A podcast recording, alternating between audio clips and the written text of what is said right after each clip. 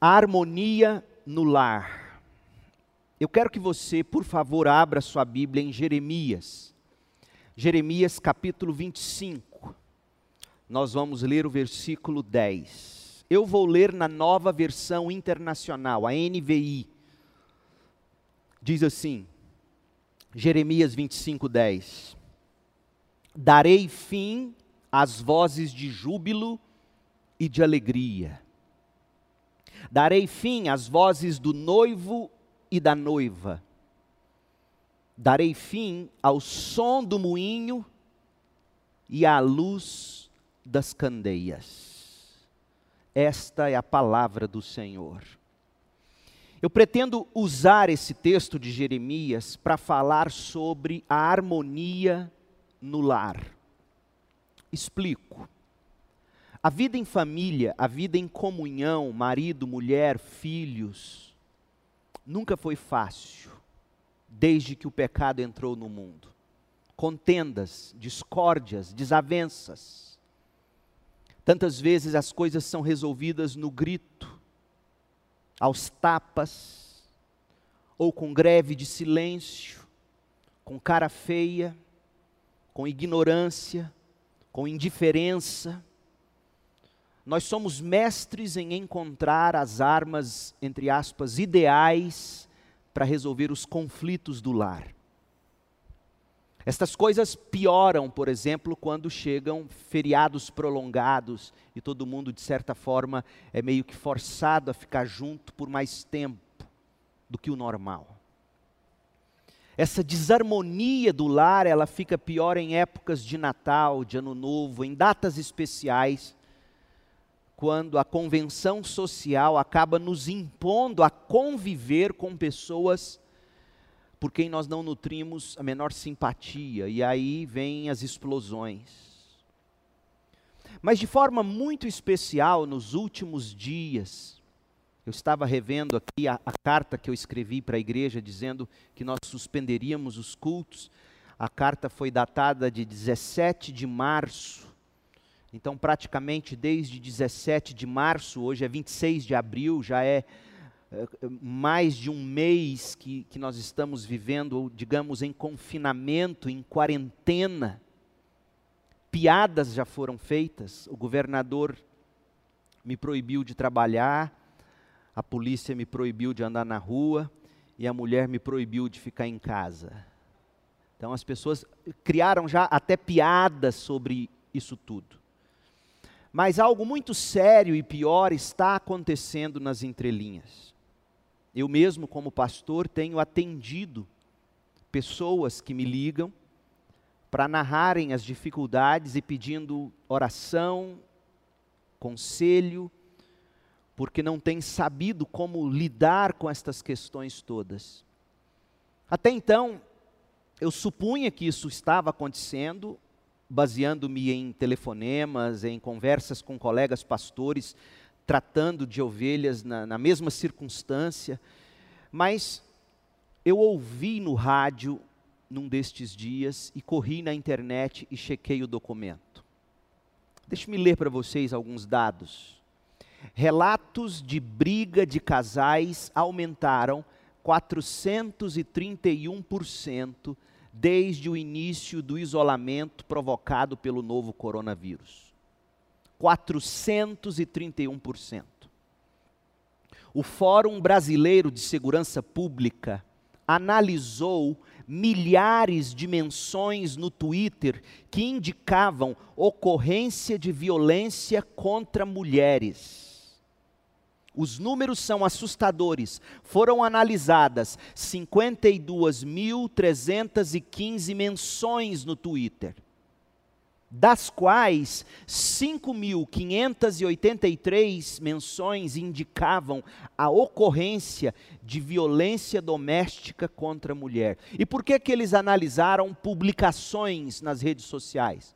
Simples porque não havia como e não tem havido como, neste momento, você, por exemplo, fazer um levantamento em delegacias, tudo fechado, tudo remoto.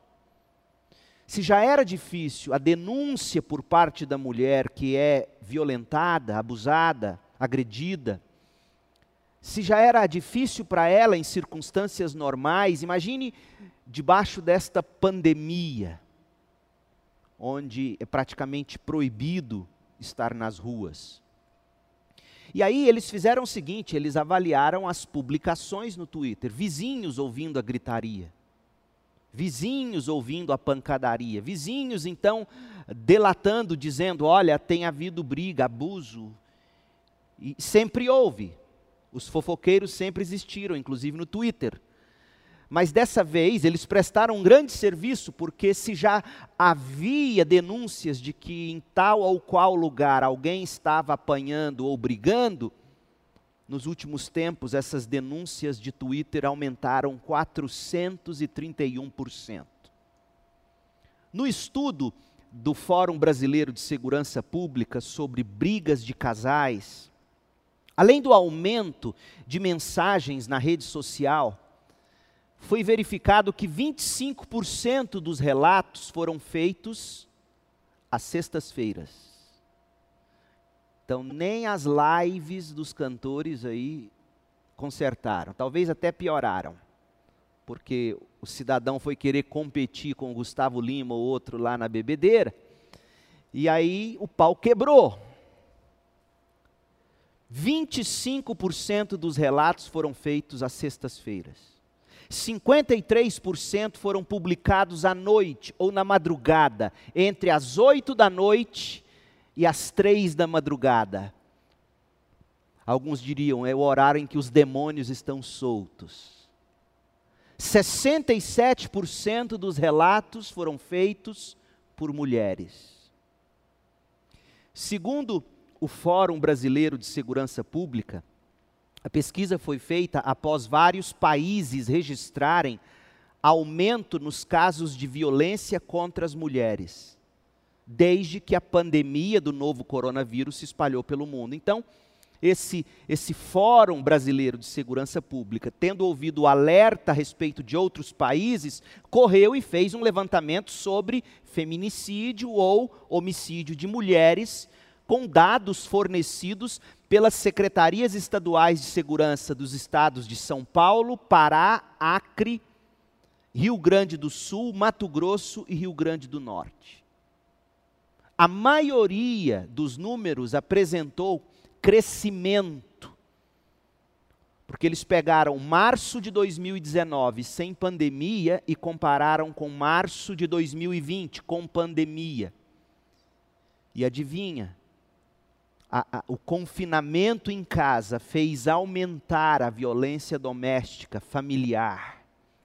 No Mato Grosso, que foi o maior aumento, no Mato Grosso, o maior em número de casos, os registros de, de violência ou homicídio contra a mulher pulou de 2 para 10. O aumento foi de 400% em homicídio de mulheres. Sim, a pandemia não torna um homem mais violento, mas a pressão faz sair o que está no coração. É o que eu tenho visto. É o que eu tenho dito. Quem me ouve, você, minha ovelha, tem me ouvido dizer isso já desde que eu cheguei aqui. As pressões nada mais fazem do que revelar o coração da gente. E é isto que a pandemia tem feito quando força casais e famílias a se confinarem. Então, o meu desejo hoje é olhar para as Escrituras e trazer para você a sabedoria da palavra de Deus, para que a gente consiga cultivar a harmonia no lar. E esta mensagem não é apenas para o esposo e a esposa, é para o esposo, é para a esposa, é para os filhos porque todos juntos contribuem e trabalham para a harmonia do lar. Eu cito os filhos, porque além de todos terem que aprender a viver em harmonia no lar, e aqui adolescente principalmente começa a ter grandes problemas nessa fase, porque geralmente a criança vai vendo a briga entre os pais, vai ficando calado. Chega na adolescência, especialmente se ele é homem, ele acha que já é macho, e aí ele enfrenta o pai. Eu fiz isso. Para minha tristeza e tragédia. Com 17 anos, eu enfrentei meu pai com um pedaço de pau e o expulsei de casa. Então, esse que vos fala é alguém que sabe por experiência própria, além de estar já no aconselhamento de casais há mais de 20 anos, como é simples e fácil para um filho entrar em briga de papai e mamãe. Às vezes naturalmente, às vezes porque um dos cônjuges acaba usando o filho como escudo ou como pombo correio. Então, esta mensagem é de igual forma para os filhos, para que eles aprendam qual é o seu lugar e papel, mas também para que eles já aprendam a arte de cultivar harmonia, porque o que se espera de um filho, obviamente, é que ele cresça, amadureça, trabalhe, constitua um lar, constitua uma família. Então ele ou ela terão que juntos aprender para um dia poder colocar em prática. Então, vamos reler o texto, texto de Jeremias, no capítulo 25, versículo 10, e, e veja comigo quais são as lições que a gente pode tirar disso. Jeremias 25, 10: Darei fim, diz o Senhor, às vozes de júbilo e de alegria, às vozes do noivo e da noiva, darei fim ao som do moinho e à luz das candeias. Pode soar estranho, até trágico, o texto que eu li. Porque nós estamos falando de família, nós estamos falando de harmonia. Então, como assim darei fim às vozes de júbilo e de alegria, às vozes do noivo e da noiva, ao som do moinho e à luz das candeias? Como assim? se estamos falando de harmonia. A nova versão transformadora traduz esse versículo de um modo a deixar o versículo de forma ainda mais esquisita. Quando nós levamos em conta família e harmonia em família. Quer ver? Deixe-me ler Jeremias 25, 10 na, na NVT, nova versão transformadora. Acabarei com seus cânticos alegres e seu riso e não se ouvirão mais as vozes felizes de noivos e de noivas. As pedras de moinho se calarão e as luzes das casas se apagarão. Portanto, de que forma este texto poderá servir para orientar a vida familiar? De que forma esse texto poderá servir para nos ajudar a cultivar e manter a vida a dois? vivida em aliança harmônica dentro de casa. Como essa passagem bíblica poderá nos assistir no cultivo da harmonia dentro do lar? O profeta Jeremias, que foi quem escreveu isto aqui, ele viveu em um período quando o pecado havia infestado a nação de Judá. O povo de Deus, o povo da aliança, o povo do pacto do Senhor, estava atravessando um dos piores momentos de sua história até então. Pecados e perversões forçaram a nação a quebrar o pacto de aliança com Deus. Consequência, eles se tornariam escravos dos babilônios. Leia Jeremias 16 a partir do verso 10, e veja o que Deus diz a Jeremias. Para Jeremias dizer ao povo, ouça, Jeremias 16, de 10 a 13. Quando você, Jeremias, anunciar tudo isso ao povo, eles perguntarão: por que o Senhor decretou coisas tão terríveis contra nós? Jeremias deveria dizer que a Babilônia viria e que a Babilônia castigaria o povo de Deus. E no momento em que o povo ouvia o profeta dizer aquilo, eles perguntariam ao profeta: Mas como assim? Por que o Senhor, tão bom, tão amoroso, decretaria coisas tão terríveis contra nós? E eles prosseguem na indagação: O que fizemos para ser tratados desse modo? Qual foi nosso pecado contra o Senhor nosso Deus? Então, Jeremias, você lhes responderá que assim diz o Senhor. Olha os pecados. Seus antepassados me deixaram, adoraram e serviram outros deuses, me abandonaram e não obedeceram à minha lei, e vocês são ainda piores do que seus antepassados. Perceba, é preciso apenas uma geração para a geração seguinte ser ainda pior do que as anteriores. Vocês seguem os desejos teimosos de seu coração perverso e não querem me ouvir.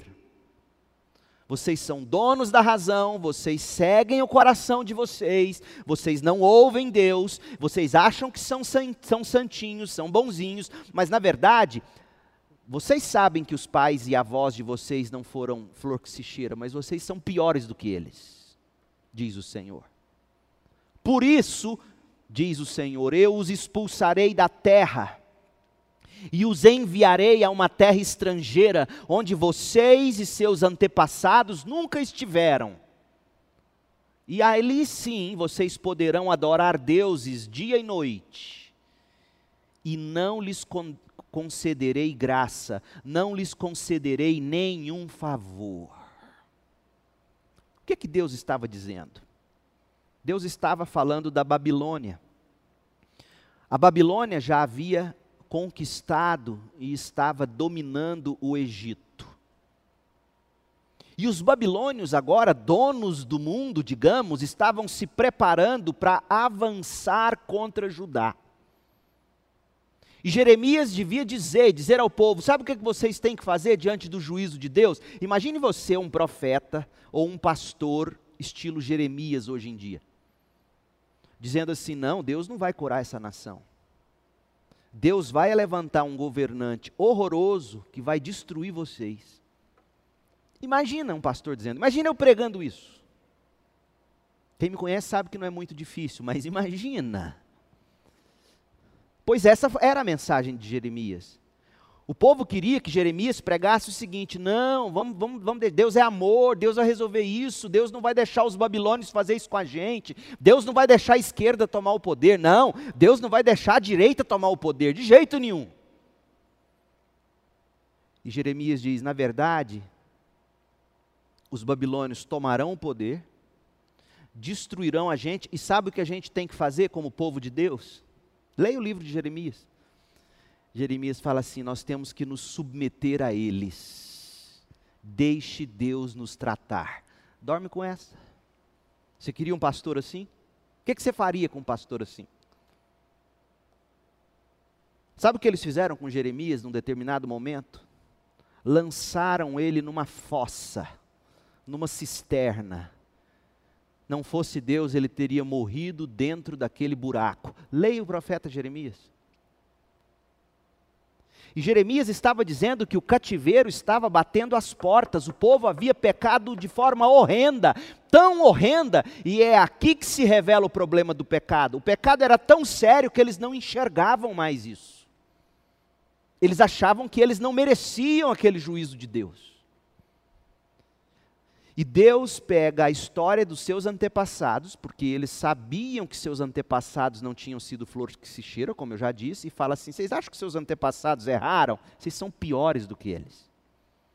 Vocês não ouvem minha palavra, vocês só escutam o coração de vocês, vocês não oram mais. Quando me buscam, me buscam só para pedir minhas bênçãos. Aí o que a maioria fez, coitado do pastor Jeremias, Jeremias começou a ser acusado no Twitter, no Instagram, no Facebook. Começaram a dizer que ele era falso, que ele era traidor. Começaram a dizer que, que ele se recusava a aceitar que Deus pudesse fazer algo daquele tipo. Não, não pode ser. Jeremias é, um, é, um, é do mal. Será que você consegue ver o Brasil? Gente, em nome de Jesus, e aqui eu não estou defendendo ninguém, na nossa história política atual. O momento é de tristeza e lamento, é de choro. Parênteses.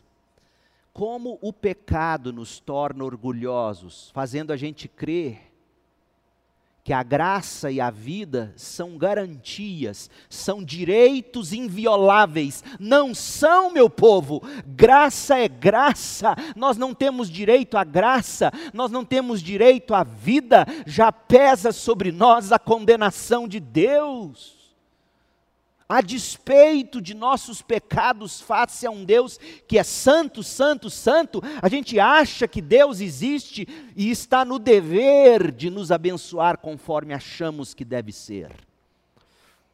Coitado de Jeremias. E apesar de a maioria negar a realidade, apesar da maioria atacar Jeremias, e pensando que tudo fosse ficar numa boa, que Jeremias é que era errado, a conta já estava chegando à porta. Calamidade, desolação, tristezas profundas estavam chegando a galope para massacrar o povo de Deus. O cativeiro babilônico, de fato, destruiria centenas, até milhares de lares em Jerusalém. O cativeiro babilônico provocaria a maior catástrofe na história daquelas gerações. Para você ter uma ideia de como ficou Jerusalém, Judá, depois do cativeiro, leia o livro de Lamentações de Jeremias. Mas não leia antes de dormir, não. Para você enxergar o que Deus mesmo fez com suas próprias mãos contra aquele povo que se dizia povo de Deus. Vocês vão entender como tudo ficou arrasado depois que passou o furacão babilônico. Sabe o que aconteceu? Em resumo, filhos foram arrancados dos seus pais. Foi numa dessas que Daniel foi levado para a Babilônia, no meio de seus amigos e seus pais ficaram para trás. Famílias foram divididas. O cativeiro chegou, Babilônia chegou, escolhia os melhores adolescentes e jovens, arrancavam eles dos pais, das mães, dos amigos, do templo, porque o templo foi destruído, arrancavam eles das famílias, arrancavam eles do trabalho, destruíram a cidade, levavam eles escravos, mudavam o nome deles. Leia a história de Daniel. Por que mudar o nome? Você tira o nome de alguém, é, é uma forma de você arrancar a identidade dele. Como assim eu não me chamo Leandro? Como assim? Como assim meu sobrenome não é Borges Peixoto? Como? Mudavam os nomes, ensinavam o idioma, ensinavam a cultura, faziam uma lavagem cerebral naqueles jovens. Famílias inteiras foram devastadas dessa maneira. Aliás, a cidade toda.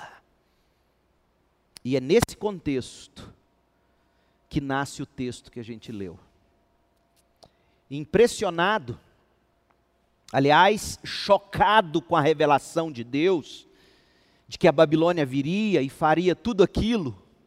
Ouça, Jeremias compôs uma elegia. O que é uma elegia? Elegia é um pequeno poema dedicado ao luto ou à tristeza. Jeremias 25, 10 é um poema dedicado ao luto e à tristeza, é uma elegia. E o que é interessante, ao longo do livro de Jeremias, o profeta cita essa elegia, esse poema, pelo menos quatro vezes. Ele cita, leia comigo, capítulo 7, verso 34. Ele está dizendo o que Deus faria em Judá através da invasão babilônica. Olha, olha o que ele diz, Jeremias 7,34: Darei fim às vozes de júbilo e de alegria. Darei fim às vozes do noivo e da noiva nas cidades de Judá e nas ruas de Jerusalém, pois esta terra se tornará um deserto. Depois ele repete, Jeremias 16, 9: Porque assim diz o Senhor dos exércitos, o Deus de Israel: eu, o Senhor, farei cessar neste lugar, diante dos olhos de vocês, e durante a vida de vocês, a voz de júbilo e a voz de alegria, a voz do noivo e a voz da noiva. Ele repete no texto que já lemos, mas vale a pena conferir novamente. Capítulo 25, verso 10: Darei fim às vozes de júbilo e de alegria, às vozes do noivo e da noiva, darei fim ao som do moinho e à luz das candeias. E aí ele, pela última vez, cita essa elegia. No capítulo 33, verso 11. Só que agora ele vai falar do momento em que Deus quando Deus restauraria Jerusalém.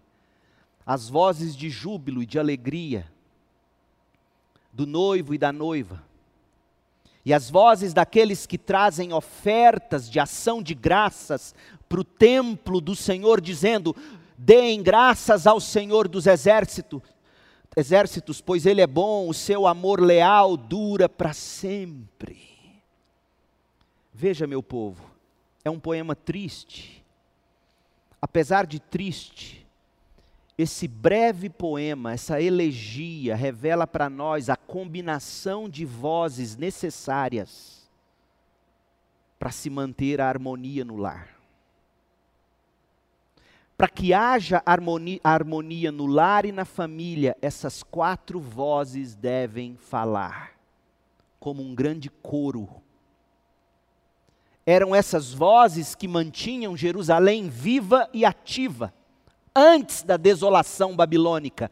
No momento em que a Babilônia destruísse Jerusalém, aquelas vozes seriam caladas.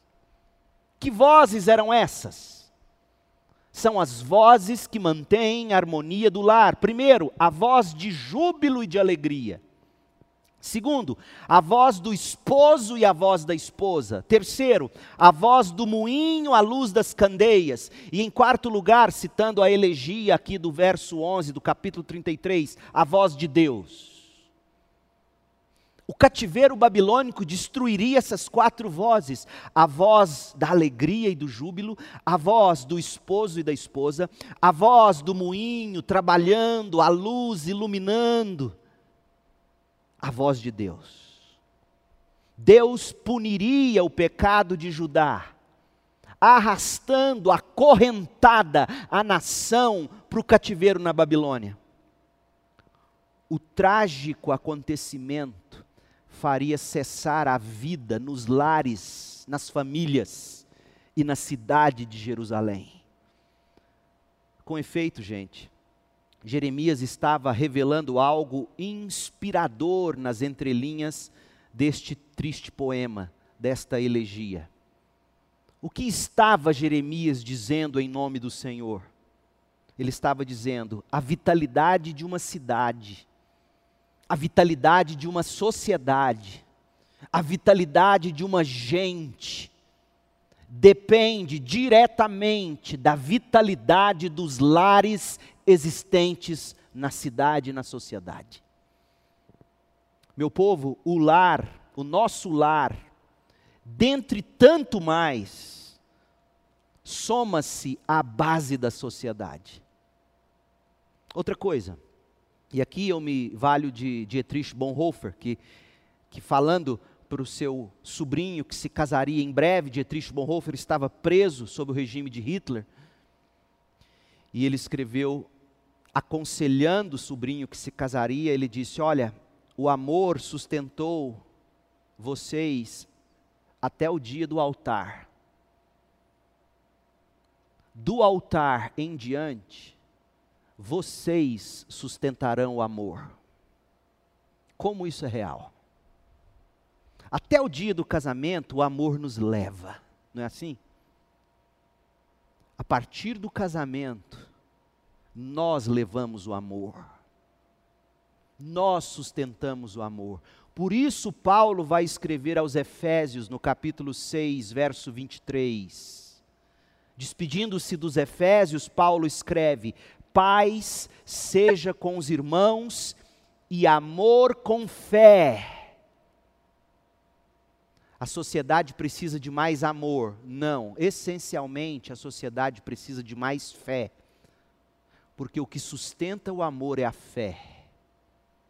Por isso, Deus permitindo, a partir de quarta-feira, nós vamos começar uma série de mensagens, cerca de 20 mensagens, sobre os combates da alma.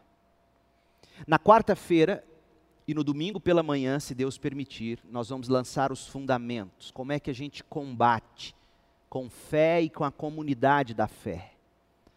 E aí nós vamos tratar de problemas da alma como como combater a solidão, como combater a ansiedade, como combater a raiva e etc. E a base de tudo você verá, como Paulo expõe aqui em Efésios 6, 23, a base do amor é a fé. Sem fé nas verdades e promessas de Deus, ninguém consegue amar por muito tempo como se deve amar. Por isso que casamentos acabam e as pessoas dizem: "Ah, acabou o amor". Não é que acabou o amor. Acabou a fé. Nunca se sustentou o amor com fé. O amor é a base do lar. O lar é a base da sociedade. E o que sustenta o amor, que sustenta o lar e que sustenta a sociedade é a fé. Por isso, em épocas de guerra, estados, estados de sítio, por exemplo, nossa própria Constituição garante o direito de pastores e padres, líderes religiosos, de cuidarem do povo. Está na nossa Constituição. Se você ler a nossa Constituição, no capítulo 7, artigo 226, ela diz: a família, base da sociedade, tem especial proteção do Estado. E eu estou aqui para te dizer que o lar que abençoa a sociedade é o lar harmonioso. Que grande responsabilidade, que grande privilégio. Então, agora eu vou começar a pregar. Como você pode manter a harmonia no lar? Como? Você não pode calar as vozes. Você não pode calar as vozes de júbilo e de alegria. Você não pode calar as vozes do, do esposo e da esposa. Você não pode calar as vozes do moinho, a luz da candeia, e você não pode calar a voz de Deus. Em primeiro lugar, não calem as vozes de júbilo e de alegria. Jeremias nos revela, no capítulo 25, versículo 10, que o cativeiro babilônico calaria as vozes de júbilo e de alegria. Diz assim o texto: Darei fim às vozes de júbilo e de alegria. Como? No lugar da alegria reinaria a angústia. No lugar do prazer dominaria o peso o ambiente alegre e prazeroso do lar e do cotidiano em Jerusalém seria trocado pela angústia, pela tristeza, pelo aviltante peso do trabalho escravo na Babilônia. A Babilônia entraria em Jerusalém para destruir os lares, separar pessoas, acabar com a sociedade. E a primeira coisa o primeiro, a primeira consequência dessa devastação babilônica é que iria embora o sorriso, iria embora a alegria. Nós vimos as imagens, por exemplo, na Itália, na Europa, as cidades todas desertas e pessoas sem sorriso e sem alegria, tentando de alguma forma recobrar a alegria cantando nas sacadas dos prédios. Você viu a tentativa de artistas no Brasil fazendo lives para trazer a alegria que a pandemia roubou? Todos nós sabemos. Quando chega um problema, a primeira coisa que vai embora é o júbilo e a alegria. Um lar harmonioso é um lar alegre. Sem alegria não há harmonia. E Cristo é a fonte de toda alegria de todo prazer abundante. Uma tarefa para você e sua família: leia o Evangelho de João, por exemplo, com as seguintes lentes. Cristo veio para nos salvar e nos resgatar, restituindo-nos vida plena de delícias e prazeres nele. Veja isso. Agora, uma pergunta muito prática. O que poderia fazer calar as vozes de júbilo e de alegria no lar. Pense bem. O que é que faz um lar perder o sorriso? o gozo, o prazer, o quê? Vejam, assim como a Babilônia destruiu o júbilo e a alegria dos lares de Jerusalém, o pecado pode, de igual forma, devastar o júbilo e a alegria do lar. Por exemplo, não haverá alegria, não haverá piada limpa, gostosa, não haverá sorriso gostoso no lar dos orgulhosos. Orgulhoso não sabe sorrir, ele só sorri sarcasticamente. O orgulhoso não sorri de coisas simples. Ressentimento rouba sorriso. Acusações, tentações, em outras palavras, o que rouba o sorriso, o júbilo, a alegria de um lar são as obras da carne. As obras da carne fazem calar a alegria e o júbilo no coração e na casa de todos nós. Por exemplo, as obras da carne, Gálatas 5,19. Imoralidade sexual, impureza, sensualidade, idolatria, feitiçaria, hostilidade, discórdias, ciúmes, acessos de raiva, ambições egoístas, dissensões, divisões, inveja, bebedeira, festanças desregradas e outros pecados semelhantes, todos eles certamente fazem calar as vozes de júbilo e de alegria num lar na raiz de um lar que não sorri mais, estão as obras da carne. Pode averiguar. Especialmente impurezas, ambição, egoísmo, acessos de raiva.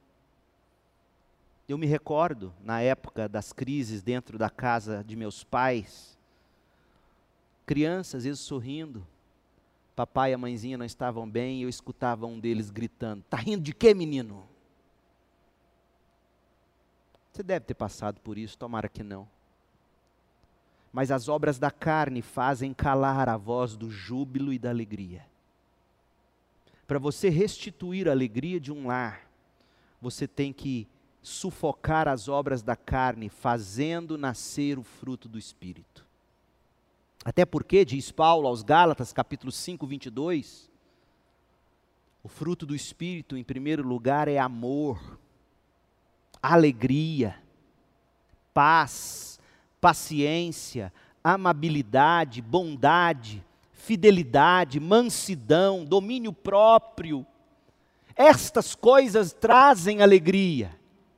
E aí Paulo continua em Gálatas 5:24, aqueles que pertencem a Cristo Jesus crucificaram as paixões e os desejos da carne. Uma vez que vivemos pelo Espírito, sigamos a direção do Espírito em todas as áreas da nossa vida. Não nos tornemos orgulhosos, provocando e invejando uns aos outros. Pastor Marcílio Teixeira foi membro dessa igreja pastor que me antecedeu na Batista Central em Campinas por muitos anos, assim que eu cheguei a Campinas, ele disse uma frase que eu nunca me esqueci. Ele disse assim: é mais fácil você chorar com os que choram do que sorrir com os que sorriem. E é a pura verdade. Você já reparou como as pessoas mal sorriem com as nossas vitórias? É mais fácil elas fazerem brincadeiras ácidas. Nossa, Comprou esse carro? Nossa, tá rico, hein? Em vez de celebrar com você.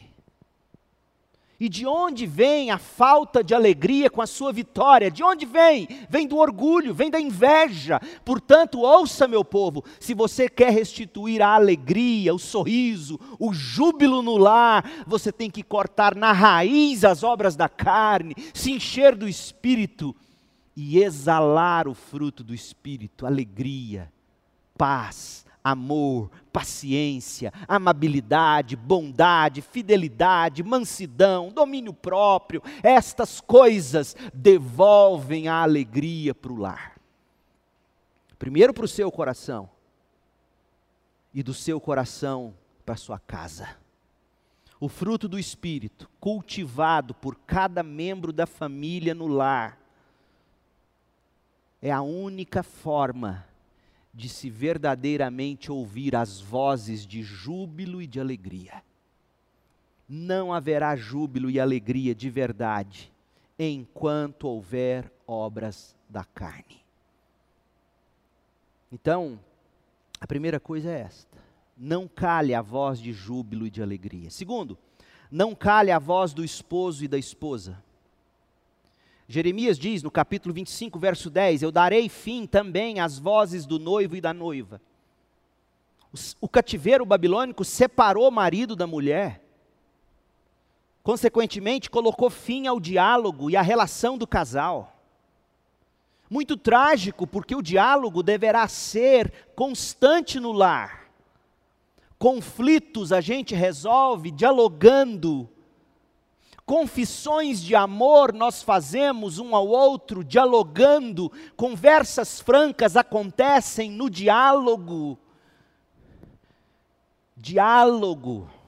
O segredo é o diálogo. Então, deixe-me dar para vocês alguns textos para nortear você no seu diálogo com o cônjuge, com os pais, com os filhos, com o irmão da igreja. Como é que a gente conversa? Abra comigo, acompanhe comigo Efésios 4, 26. Veja o que diz o texto. Efésios 4, 26. Quando vocês ficarem irados, não pequem. Ou seja, Paulo sabe que a gente vai ficar irado. Mas ele está dizendo: não pequem. Porque é possível engolir a ira. Se não fosse, ele não diria isso. É possível domínio próprio. Ele escreveu Gálatas 5, ele falou que o fruto do Espírito é domínio próprio. Então, irado, você vai ficar com alguém da sua família. Mas você não pode se explodir em ira, você não pode pecar. E aí, apaziguem a sua ira antes que o sol se ponha e não deem lugar ao diabo. A maior brecha que as famílias dão para o diabo é dormir noite após noite sobre a amargura. E aí você começa a calar as vozes do noivo e da noiva. Raiva, ira, ressentimento e aí, quando você resolver então conversar, como se deve conversar? Gente, é, é, é, impressionante como é que as pessoas explodem hoje em WhatsApp, em Facebook, em Instagram, e, e digita, e manda áudio, e explodem. Paulo diz: quando vocês ficarem irados, não pequem. Não durma sobre a ira. Ele não está dizendo, como talvez você pense, o seguinte: ó, vai lá e resolve hoje. Não, há momentos em que você vai ter que esperar dias para conversar. Ele não está dizendo que é no mesmo dia que você vai resolver. Ele está dizendo o seguinte: não durma irado.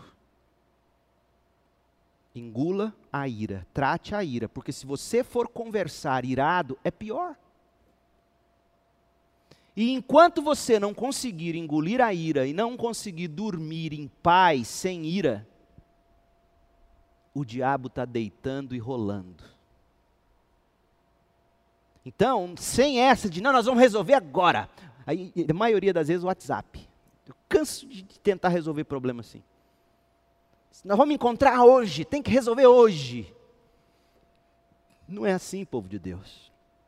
E aí, quando você resolve então conversar sem ira, olha o que Paulo orienta, verso 29, Efésios 4, 29.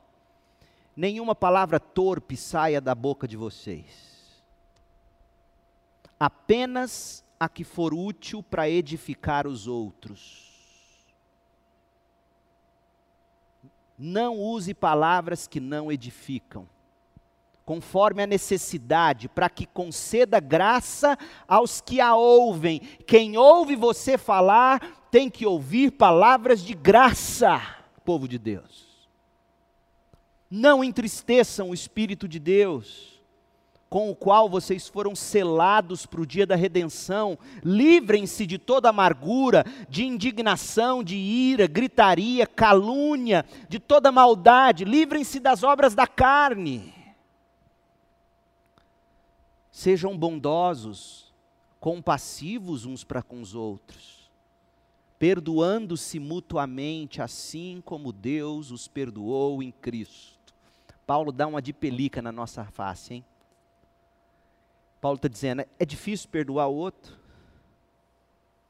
mas Jesus te perdoou. Você acha que você é santa?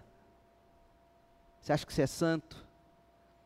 Como é que você tem que perdoar o outro? Do jeitinho que Jesus te perdoou, incondicionalmente. Outro texto importante na hora do diálogo, para que as vozes do noivo e da noiva, do marido e da mulher não se calem, Colossenses 3,12. Veja comigo, Colossenses 3,12. Portanto, como povo escolhido de Deus, santo e amado,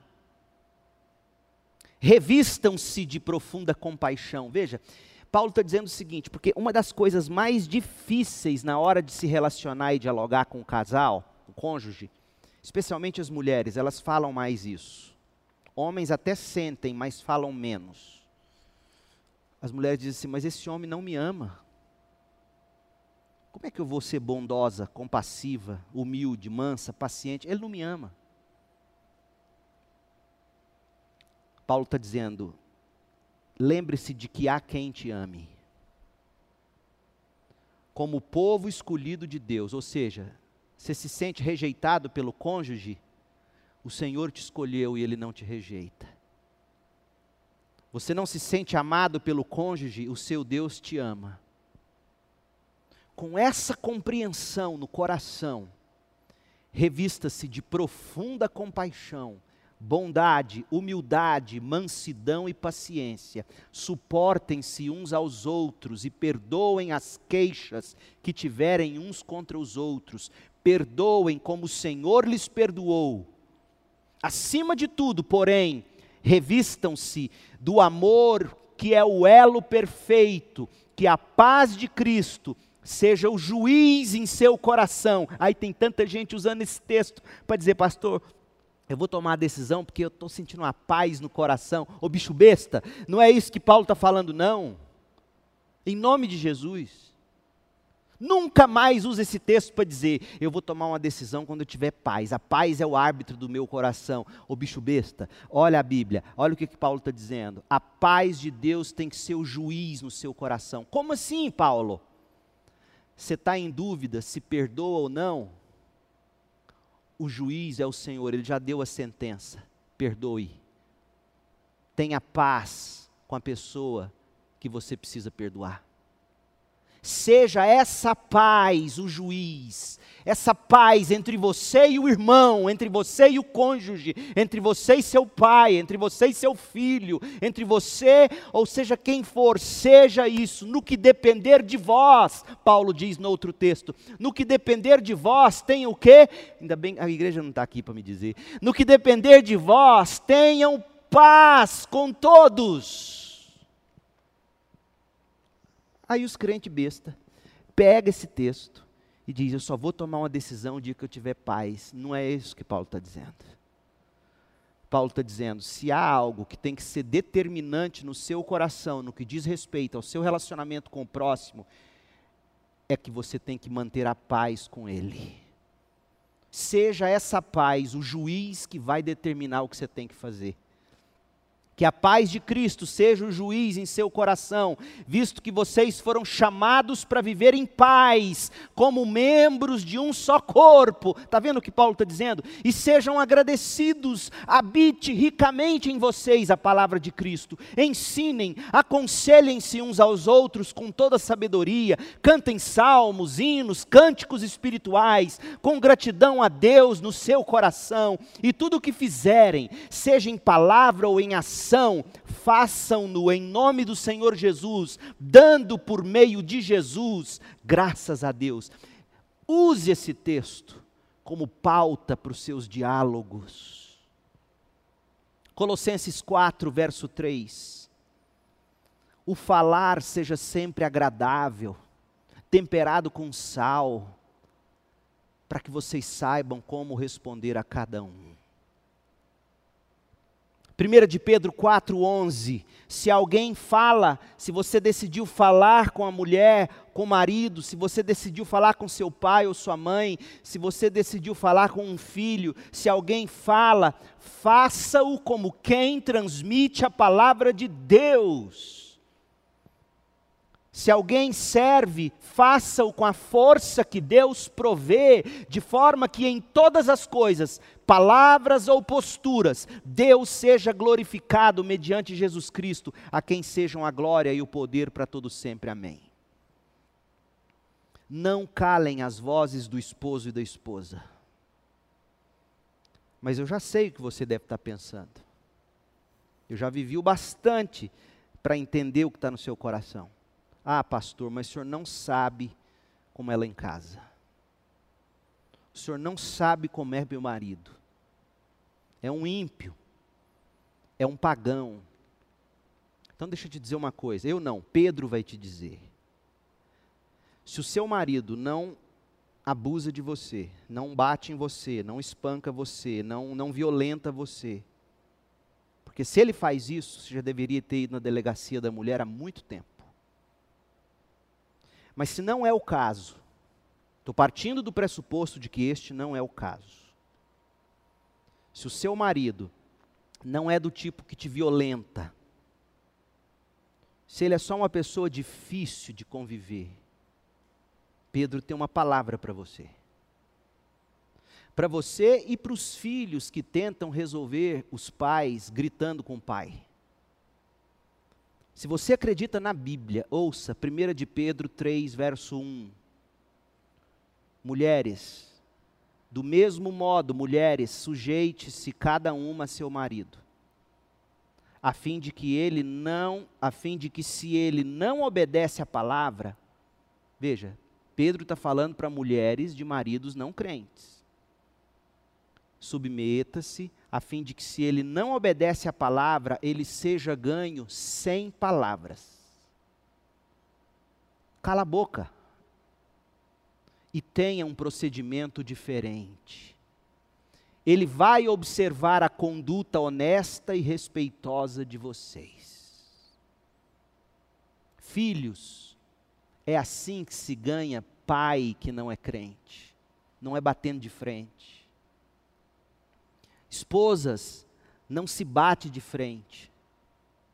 Não se joga pérola aos porcos. O que se faz é isso. Vive-se em silêncio, com bom procedimento, com conduta honesta, respeitosa. E no tempo certo e de Deus, Deus fará a obra. E aos maridos, olha o que Paulo diz no verso Pedro, perdão, Pedro, no mesmo capítulo 3, no verso 7. Agora a pancada é nos homens. Presta atenção, Almaiada. Presta atenção sobre como vocês devem agir. 1 de Pedro 3, verso 7. Do mesmo modo, vocês, maridos, sejam sábios no convívio com suas mulheres. Sábios. Sabedoria é sinal de crescimento. Homens que não são sábios são crianças geração PlayStation, geração joguinho de computador. Chega, homens, sejam maduros, sejam adultos, sejam sábios. Que a palavra de vocês não seja a palavra do grito, mas a da sabedoria. Que ao dizer, sua mulher, mesmo de princípio não concordando, ela vai dizer: É, mas ele não diria isso, senão eu vou ouvir como é importante o homem cultivar a sabedoria. Pedro não está dizendo que a primeira coisa que o homem tem que fazer é mandar. Eu estou para conhecer uma mulher que não haverá de se submeter em amor a um homem sábio. Eu estou para conhecer. Não existe. O que mais cativa uma mulher é a sabedoria de um homem a sabedoria de um homem. Se eu pudesse falar aquelas palavras, eu não posso estar online, mas isso liga as mulheres. Tum. Vocês entenderam? Sabedoria. Sabedoria é o perfume que elas mais apreciam. E ele continua: sejam sábios no convívio com suas mulheres. Segundo, tratem elas com honra, como parte mais frágil. Aí aqui vem a Rita Lee e diz, né, que a mulher é sexo frágil, mas que mentira absurda. E é mesmo, você interpretou esse texto assim, você errou. Pedro não está dizendo que elas são. Pedro está dizendo assim, como se fossem, se fossem. Percebeu? como parte mais frágil, como se fossem. A ideia aqui é: olhe para sua esposa e trate-a, apesar dela ser rígida como um aço, mas trate-a como um, um copo de cristal, uma porcelana preciosa, frágil. Esse é o nosso papel, homens. Sabedoria, honra, honra Quantas vezes você, por exemplo, coisa besta, coisa pequena, você elogiou a comida da sua mulher honrando, elogiou a forma como ela cuida da casa, do lar, dos filhos. Quantas vezes você fez isso? Isso as honra. Honra também a mulher quando você não a diminui diante dos outros, especialmente dos filhos. Honra a mulher quando você não faz piadinhas bestas sobre mulher. Pedro está dizendo que você tem que ser sábio, você tem que ser alguém que honra, e você tem que tratar elas como mais frágeis, como co-herdeiras da graça da vida, de forma que não sejam interrompidas suas orações. E outra versão bíblica, ao meio da revista atualizada, vai dizer que nós homens temos que nos envolver com as coisas comuns do lar essa é a ideia por detrás de co-herdeira do dom da graça, de tratá-las com honra, participar da vida comum. Você honra a mulher quando você participa da vida comum com ela. Uma das coisas que eu mais gosto de fazer lá em casa é quando minha mulher está cozinhando. Eu deito no chão da cozinha com o Mac. E a gente conversa, a gente brinca e a gente sorri. Amo fazer isso para mim seria muito mais natural eu ir para o meu canto, pegar um bom livro e ler. Eu detesto o jogo, não sei como é que homem gosta de videogame. Tem besta, eu não gosto. Eu gosto de livro, de um bom documentário. Para mim seria muito mais natural eu fazer isso. A hora que estiver pronto, você me chama. Mas eu deito no chão da cozinha, com o meu cachorrinho, eu e Cris, conversando, vendo, ajudando. Vou lavando as vasilhas, porque sou do tipo que quando eu termino de cozinhar, meu povo, a cozinha está um brinco. Eu vou lavando para ela, eu estou junto, coisas comuns do lar. E nesses momentos, acontecem os grandes diálogos, sem a gente ter que esperar elas dizerem, nós precisamos conversar. Porque quando faz isso, os homens sabem, puf, murcha tudo. Mas se você se envolve, você está ali, rindo, a voz do júbilo, a voz do diálogo. Olha o que Paulo vai dizer em Timóteo 2, verso 8. 1 Timóteo 2, 8. Quero, pois, que os homens orem em todo lugar. Homens sejam de oração. Segundo, levantando mãos santas. Hajam com santidade. Terceiro, sem ira e sem discussões. Homens não resolvam no grito. Paulo aqui, Paulo em 1 Timóteo 2,8, ataca os nossos três principais impulsos, homens. Não sermos de oração, não vivermos uma vida santa e íntegra e querer resolver gritando. Paulo fala assim: isso não é masculinidade bíblica. Masculinidade bíblica é o homem que ora, é o homem que busca santidade, é o homem que não se ira e não discute. E os filhos? Como é que os filhos entram nessa? Efésios 6, verso 1. Paulo diz assim: Filhos, obedeçam seus pais no Senhor, pois isso é justo. Honra teu pai e tua mãe, este é o primeiro mandamento com promessa, para que tudo te corra bem e tenhas longa vida sobre a terra. Obedeçam seus pais, Honrem seus pais. Se a sua mãe já te disse, não se meta nas nossas brigas, não discuta com seu pai, o que te faz ainda querer ter palavras sobre ele? Cala a boca, se você é crente. Obedeça aos seus pais. Pais, diz o verso 4 de Efésios 6, não irritem seus filhos e a ordem aqui é curiosa, porque Paulo poderia ter começado falando com os pais. Mas primeiro ele virou para os filhos e falou assim: obedeçam e honrem os pais. Ah, mas você não conhece meu pai? Não, eu sei, espera, eu não acabei de falar. Pais, não irritem seus filhos. Estava todo mundo na congregação ouvindo a carta de Paulo sendo lida. Não tinha culto infantil, não tinha escolinha. Os meninos estavam tudo misturado na igreja de Éfesos, todo mundo lá, e o cara que recebeu a carta de Paulo vai ler.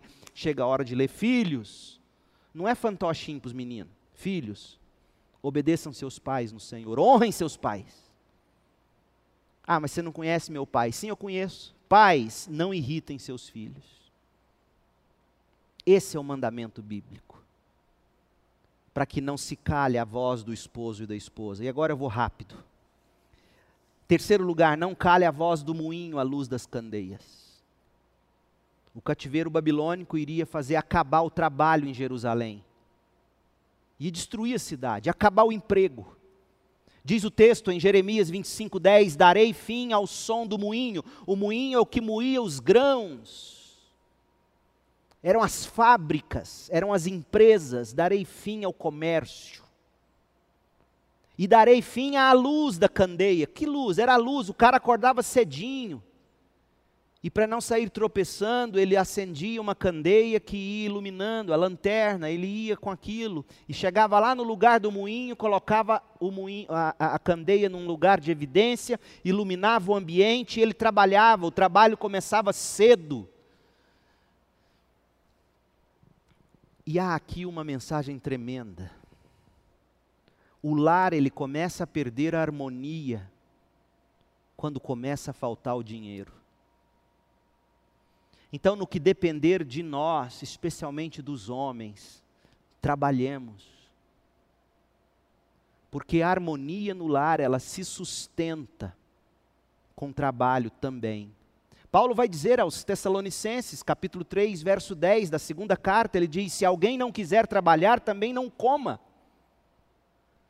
Quando falta o dinheiro, falta comida. Quando falta o dinheiro, falta harmonia no lar. Dinheiro não é tudo, mas é indispensável. Minha avó dizia que o casal não vive só de amor, mas de dinheiro também, e ela tinha razão. Ela cresceu vendo o carro de boi carregar as cargas na fazenda, e quanto mais você colocava, dizia ela, quanto mais você colocava carga em cima do carro de boi, e o boi saía puxando, mais o carro fazia um barulho bonito que eles chamavam de canto. Então ela dizia assim: o carro pesado é o que canta. Como que dizendo? Quem trabalha duro é quem vive bonito.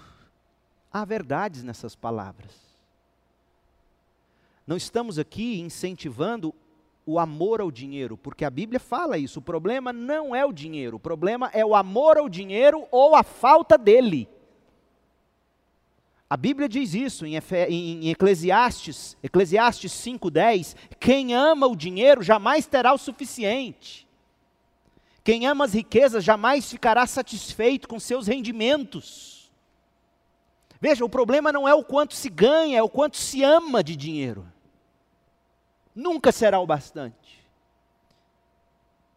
1 Timóteo 6, eu não preciso nem ler para vocês, os que correm ou os que querem ficar rico caem em tentações, porque o amor ao dinheiro é raiz de todos os males. Mas a falta de dinheiro é problema. Você quer ver Provérbios 30? Provérbios 30, versículo 7. Duas coisas peço que me des antes que eu morra.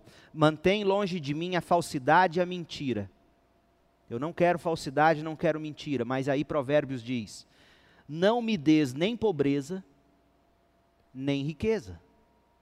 Dá-me apenas o alimento necessário. Senão, se eu tiver muito, eu vou negar o Senhor e vou deixar o Senhor. E vou dizer quem é o Senhor. E se eu for pobre, se eu tiver pouco, eu vou começar a roubar e vou desonrar seu nome. O trabalho possibilita ao casal construir um lar confortável, aconchegante, farto, abençoador, tanto para o próprio casal como para os filhos. O trabalho permite que o casal tenha com o que abençoar. Olha o que Paulo vai dizer. Ele vai dizer em 1 Timóteo 5, verso 8: se alguém não cuida dos parentes, financeiramente inclusive, se alguém não cuida dos parentes, especialmente da sua própria família, negou a fé e é pior do que um descrente. Eu sei, tem uns parentes folgados, mas a Bíblia orienta que a gente tem que ajudar. Jesus chega a condenar os fariseus lá em Marcos capítulo 7, de 10 a 13. Os fariseus que diziam: Não vou ajudar meus pais, eu vou pegar esse dinheiro e vou dedicar ao Senhor. A oferta se chamava Corban, oferta dedicada a Deus. E Jesus fala: Hipócritas, esse dinheiro é para você abençoar sua mãe que está precisando. Eu não quero essa oferta para mim, eu quero que você compre comida, remédio para ela. Então há de se ter o dinheiro para se abençoar o próprio lar, para se entregar ao Senhor o que é do Senhor e para poder abençoar quem precisa. O pastor Rubens Lopes foi pastor da Igreja Batista de Vila Mariana, em São Paulo, muitos anos. Aliás, se você é de São Paulo, que é uma excelente igreja batista, Igreja Batista de Vila Mariana, meu grande amigo, pastor lá hoje, o pastor Darcis Borovski por muitos anos pastoreou aquela igreja o pastor Rubens Lopes. E ele disse, ele tinha uma frase que era célebre, ele dizia assim: "Tanto melhor o lar", ele era o português dele era robusto. Ele dizia: "Tanto melhor o lar, quanto mais bem acondicionado ele esteja". Tanto melhor o lar, quanto mais bem acondicionado ele esteja. Um lar bem acondicionado é fruto de trabalho. O trabalho dignifica, edifica, proporciona momentos memoráveis. Você quer ver uma coisa? Olha o que Eclesiastes 2, 24 diz. Para o homem não existe nada melhor do que comer, beber e encontrar prazer no trabalho. E vi que isso também vem da mão de Deus. E quem aproveitou melhor as coisas, as comidas e os prazeres do que eu, ao homem que agrada a Deus, Deus dá sabedoria, Deus dá conhecimento, Deus dá felicidade. Mas lembre-se: se o Senhor não edificar a casa, em vão você vai acordar cedo. Não há em minhas palavras nenhuma tentativa de fazer você se tornar um workaholic, um viciado em trabalho, um ambicioso. Pelo contrário. Eu tenho visto homens ao longo dos anos que tentam, tentam, tentam uma coisa e não dá certo. E aqui digo com carinho, e eles são cabeça dura demais para tentar mudar de ramo, por exemplo. E a família sofre. Se é o seu caso, por que você não considera? Hoje eu estou pastor, é minha vocação para esse momento da minha vida. Eu já disse isso aqui para os jovens num refugiados desses aí que a gente de encontro de jovens, eu disse: olha, e se chegar um dia que eu tenha que ganhar o pão, sei lá, dirigindo Uber, farei com alegria, porque o meu chamado é cuidar da minha mulher. Então, eu sei que está difícil e, e o cenário que se pinta para nós é de que as coisas ficarão piores por causa dessa pandemia. Mas não seria esse um grande momento de Deus para a sua vida, homem? Falo especificamente para você. Para você repensar o rumo profissional. Porque quando se cala a voz do moinho, quando falta o trabalho, acaba a harmonia no lar. E a última voz que não pode se calar é a voz de Deus. A voz de Deus não está tão audível em Jeremias 25, 10.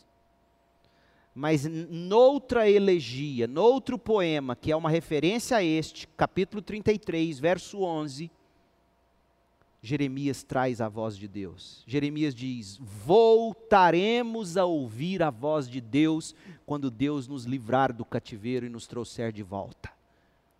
E aí diz assim o texto em Jeremias 33, 11: Nesse lugar ainda se ouvirá as vozes de júbilo e de alegria, do noivo e da noiva, as vozes daqueles que trazem ofertas de ações de graças para o templo do Senhor, dizendo: Deem graças ao Senhor dos exércitos, pois Ele é bom, o seu amor leal dura para sempre, porque eu mudarei a sorte desta terra, como antigamente declara o Senhor. Deus estava falando do tempo quando o povo retornaria do cativeiro babilônico. E jubilosos todos se reuniriam para render louvores ao nome do Senhor. Meu povo, sem a voz de Deus, sem a voz do culto, não será possível cultivar harmonia no lar a voz de Deus ressoa nas páginas da Bíblia. A voz de Deus deve ser o alicerce do seu coração e do seu lar. Sem a voz de Deus, você e eu corremos sérios riscos de fracassar. As tempestades virão e derrubarão nossa casa. É o que Jesus diz em Mateus 7, 24 a 27 ouvir a palavra de Deus e praticá-la. Minha oração, portanto, é pedindo ao Pai que no seu lar não se calhe a voz do culto, não se calhe a voz de Deus, e que a voz de Deus possa dar o tom para a voz de júbilo e de alegria, para a voz do esposo e da esposa que a voz de Deus possa dar o tom para a voz do trabalho à luz da candeia. Oro ao Pai pedindo que no seu lar a palavra de Deus tenha lugar de honra, nutrindo, norteando o prazer e a alegria de vocês. A palavra de Deus possa ser o motivador, a orientação, a pauta do diálogo de vocês, da relação de vocês que a palavra de Deus ensine e direcione as atitudes de vocês no trabalho, no dia a dia. A voz de Deus tem que dar o tom para a voz da alegria e do júbilo, para a voz do diálogo entre marido e mulher, para a voz do trabalho. Lembrem-se de que a harmonia do lar dependerá da disposição bem equilibrada de cada uma dessas vozes. E que Deus te dê sabedoria, que Deus te abençoe com graça, misericórdia e paz. E que você consiga, ouvindo a voz de Deus cada dia, cada vez mais nítida, encontrar o tom para sua voz como marido, para sua voz como esposa, para sua voz como filho, para sua voz como sogra, como sogro, que a voz de Deus dê o tom da sua risada, do seu coração, da forma como você deve trabalhar, que a voz de Deus dê o tom para as suas relações. Que Deus te abençoe com graça, misericórdia e paz.